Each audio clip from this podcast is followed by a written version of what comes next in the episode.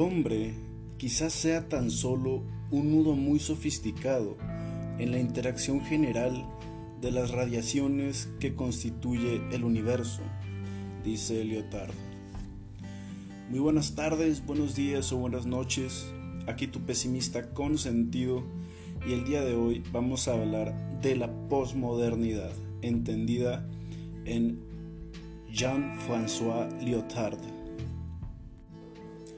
Para hablar de la posmodernidad como tal, por supuesto, primero que nada tendríamos que hablar acerca de la modernidad que le precedió.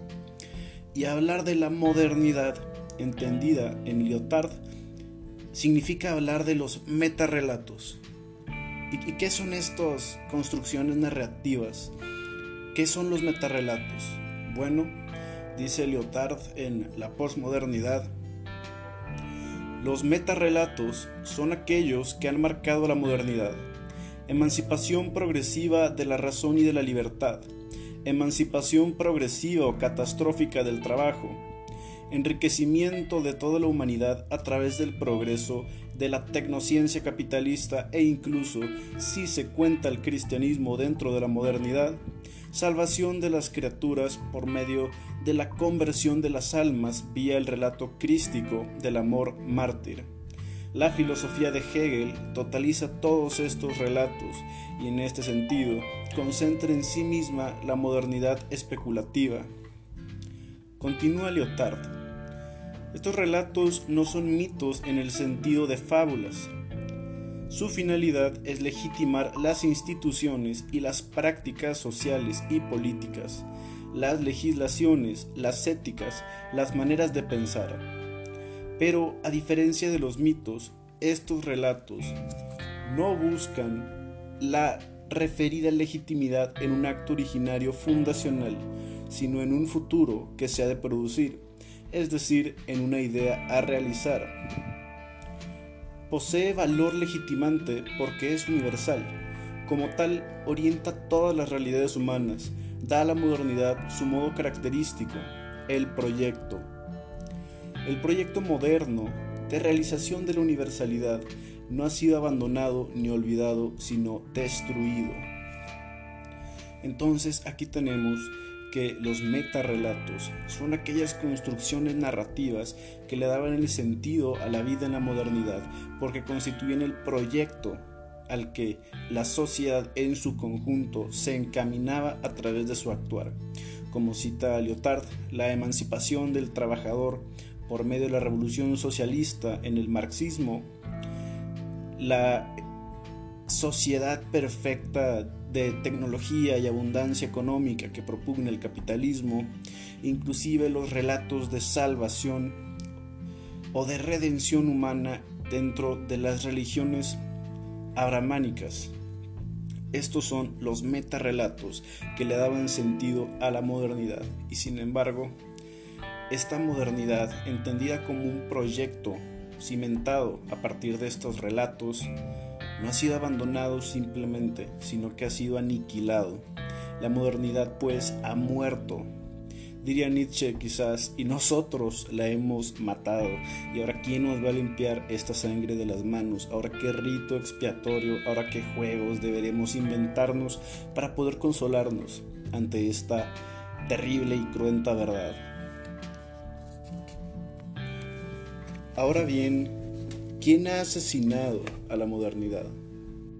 ¿Quién ha sido el responsable de acabar con esta fase de la historia en la que existía un sentido de la vida al cual todos nos teníamos que encaminar?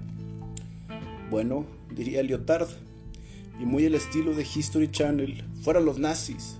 Adolf Hitler aniquiló la modernidad. Esta es una manera de decirlo. Continuemos con el texto de Lyotard. Dice, hay muchos modos de destrucción y muchos nombres le sirven como símbolos de ello. Auschwitz puede ser tomado como un nombre paradigmático para la no realización trágica de la modernidad. Sin embargo, la victoria de la tecnociencia capitalista sobre los demás candidatos a la finalidad universal de la historia humana es otra manera de destruir el proyecto moderno, que a su vez simula que ha de realizarlo. La dominación por parte del sujeto sobre los objetos obtenidos por las ciencias y las tecnologías contemporáneas no viene acompañada de una mayor libertad, como tampoco trae aparejado más educación pública o un caudal de riqueza mayor y mejor distribuida. Viene acompañada de una mayor seguridad respecto de los hechos. Pero esta dominación solo reconoce el éxito como criterio de juicio.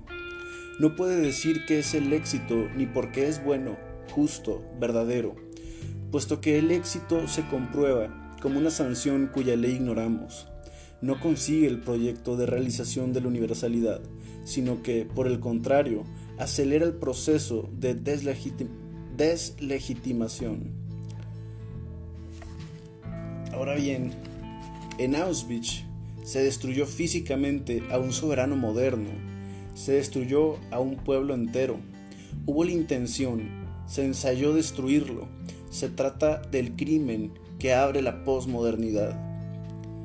En estas condiciones, ¿cómo pueden seguir siendo creíbles los grandes relatos de legitimación? Y ahora bien, ha de entenderse que con esta frase queda bastante claro que por metarrelato o gran relato entiendo precisamente las narraciones que tienen función legitimante. El metarrelato, el gran relato, es aquel que legitima un modelo de sociedad un actuar político, un discurso a gran escala que le da sentido o significado a una comunidad, a una sociedad en su conjunto. Y estos grandes relatos han caído, han sido aniquilados y se han desangrado frente a nosotros, diría Lyotard, tras la Segunda Guerra Mundial. La modernidad muere en Auschwitz, porque el gran proyecto moderno, e, ese positivismo de, grandes avances tecnológicos y científicos, la fe ciega en la ciencia que vino a ocupar el vacío dejado por la carencia de una fe en el cristianismo o en los relatos míticos del pasado, todo esto termina en dos guerras mundiales consecutivas con millones de muertos, millones de personas traumatizadas, millones de personas que perdieron a sus familias y tras este periodo dejó una Europa devastada. Los historiadores cuentan cómo los bares se vaciaron y terminamos viendo a personas leyendo a existencialistas como Sartre en lugares oscuros mientras bebían, ¿no? Dejó de haber alegría, se entró en un periodo como depresivo, de desesperanza, porque el sentido se había destruido, el sentido había demostrado ser una mera ilusión, un sueño inalcanzable que pretendíamos realizar en un futuro que nunca llegaría. Tras la modernidad, la vida carece de total sentido, al menos en comunidad únicamente se vive y ya no existe un rumbo fijo en la sociedad, ya no estamos encaminados hacia una realización universal de grandes relatos o valores como antaño en el relato marxista o comunista o capitalista o inclusive religioso.